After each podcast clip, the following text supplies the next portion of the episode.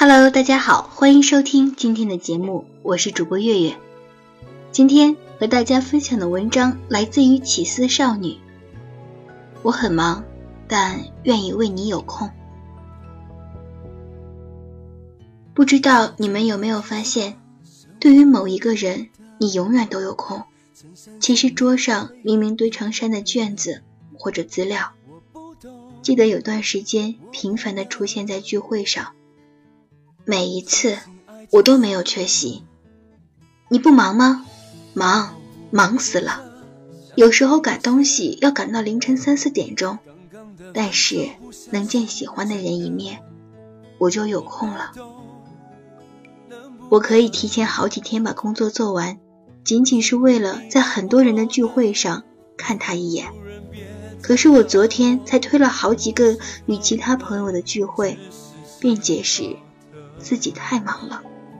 可我再忙啊，也会秒回他的信息，也会赶赴他的邀约，也愿意坐很远的车去看他。记得前不久在电视上看到一个情感节目，女孩连续给男朋友发了两天的微信，打了两天的电话，男孩都没有回复。像人间蒸发了一样，没有任何消息。两天之后，男孩回了消息，说因为加班太忙了。于是女孩就问：“午休吃饭的时间没有一点点休息的时候吗？你是不停了工作四十八小时吗？”男孩突然就不说话了。忙可以理解，可真的忙到了连一条短信的时间都没有了吗？我想。没有哪家公司会让员工连续工作四十八小时的，他只是不愿意为他多那么几秒钟的空间。每个人都很忙，忙着学习、工作、吃饭、应酬，忙着生计，忙着生活。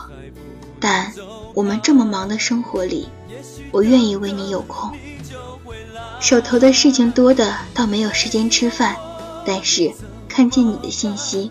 仍然会拿起来秒回，偶尔休息一下，也会想问问你，在干些什么，有没有想我啊？你肯定觉得我怎么这么闲，但你却不知道，我在休息的短短五分钟内，抽出了三分钟在回复你，像没事人一样和你聊两句闲天，放下手机，我又像装了发条的机器一样，在不停的工作。有时候啊，在忙碌的生活里，为喜欢的人腾出空间，是难得的欣喜。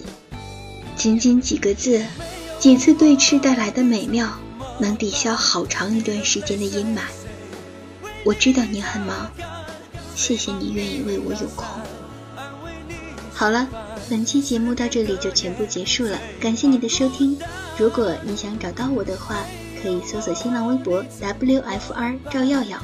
或者搜索微信六二五五零幺七四九，我愿意聆听你的故事，就像是你愿意聆听我分享的文字一样。好了，让我们下期节目再见。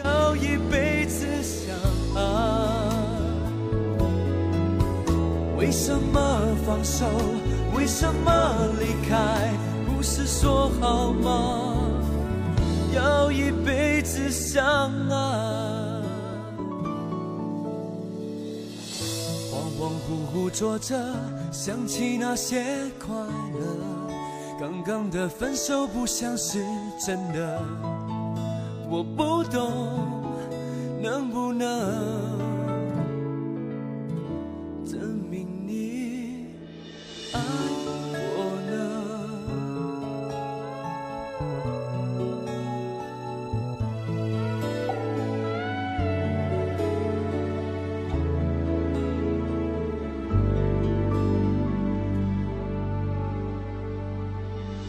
Bye.